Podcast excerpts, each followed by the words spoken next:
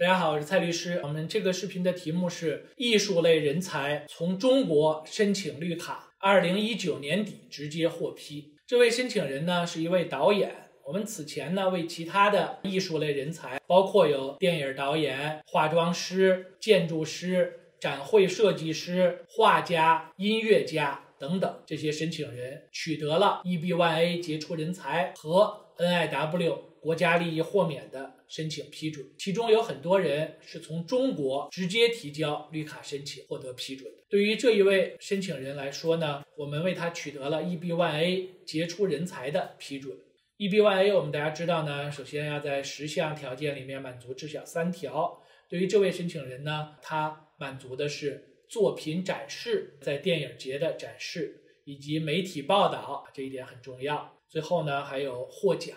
一共这三条，先说作品展示，他的作品呢是一些电影短片，是艺术电影，不是像贺岁片、喜剧片之类的商业电影。然后他在一些电影节参展，还获得了来自美国的圈内业内人士的一些推荐信啊，证明他作品在电影节上播放，很多观众。另外呢，我们还提供了比如电影节的宣传材料，那上面有。电影节的日程包括了他的作品，还有电影节组织者提供的证明信等，这些就构成了啊作品展示。作品展示和票房是两个不同的条件。前面讲到这是艺术电影啊，不见得要证明有很多的票房收入。下一条呢是媒体报道，包括有英文媒体报纸，有中文的门户网站，然后我们也提供了关于这些网站的访问量、地位啊信息。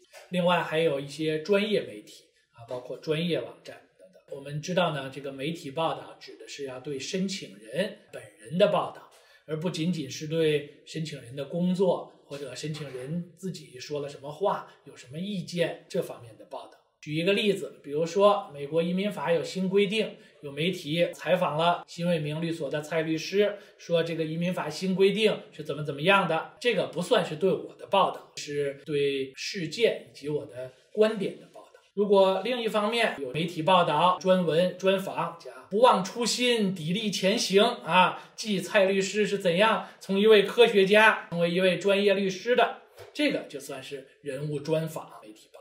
这个报道呢，需要有题目，需要有作者名，都要包括进去在申请材料里面。然后内容如果是中文的或者是其他文字的，需要翻译成英文。前面讲到媒体报道很重要，比如说你的获奖，你有奖杯、证书，这些都可以在市场上很容易的买到。那美国移民局呢，更看重媒体报道，包括你的作品展示啊、获奖啊、对本领域的贡献啊等等。这些也都可以通过媒体报道来体现。那接下来呢？第三条关于杰出人才的这位导演，他符合的是获奖。然后获奖呢，如果是集体奖，那你需要解释这个申请人在这个奖项中啊获奖中起到的作用，然后他做出的贡献，用什么样的证据来证明呢？比如可以有证明信、相关的报道等等。如果是个人奖，当然就更简单一些。另外，根据移民局法规的原文啊，这个获奖呢，一般来说需要有不止一个奖项。当然，你可以有一个相对重要一些的大奖，配一两个其他的小奖。那这位申请人呢，此前他还办理过 EB 五的投资移民，五二六得到了批准。但是我们知道，现在投资移民排期很长，可能还要等若干年。所以呢，他就做出了明智的决定，提交了 EB-1A 杰出人才这个 I-140 申请，直接获得了批准。以上呢是这个艺术类人才从中国直接申请美国绿卡得到批准的例子。有一些申请人问到说啊，现在中美关系紧张，会不会影响到绿卡批准？我们的观察呢是 overall 整体来说呢，应该还是没有什么太多影响。但是在一些尖端技术方面，比如说。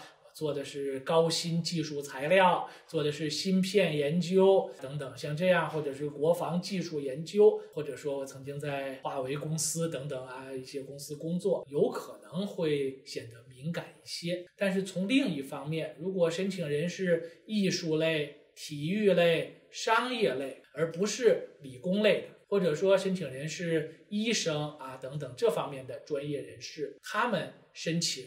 杰出人才，看到呢，似乎显得比以前更容易批准一些，或者呢，至少和前面提到的做敏感技术、敏感专业的理工类人才相比更容易批准一些。所以呢，这应该也是一个窗口、一个机会啊，可以考虑抓住利用。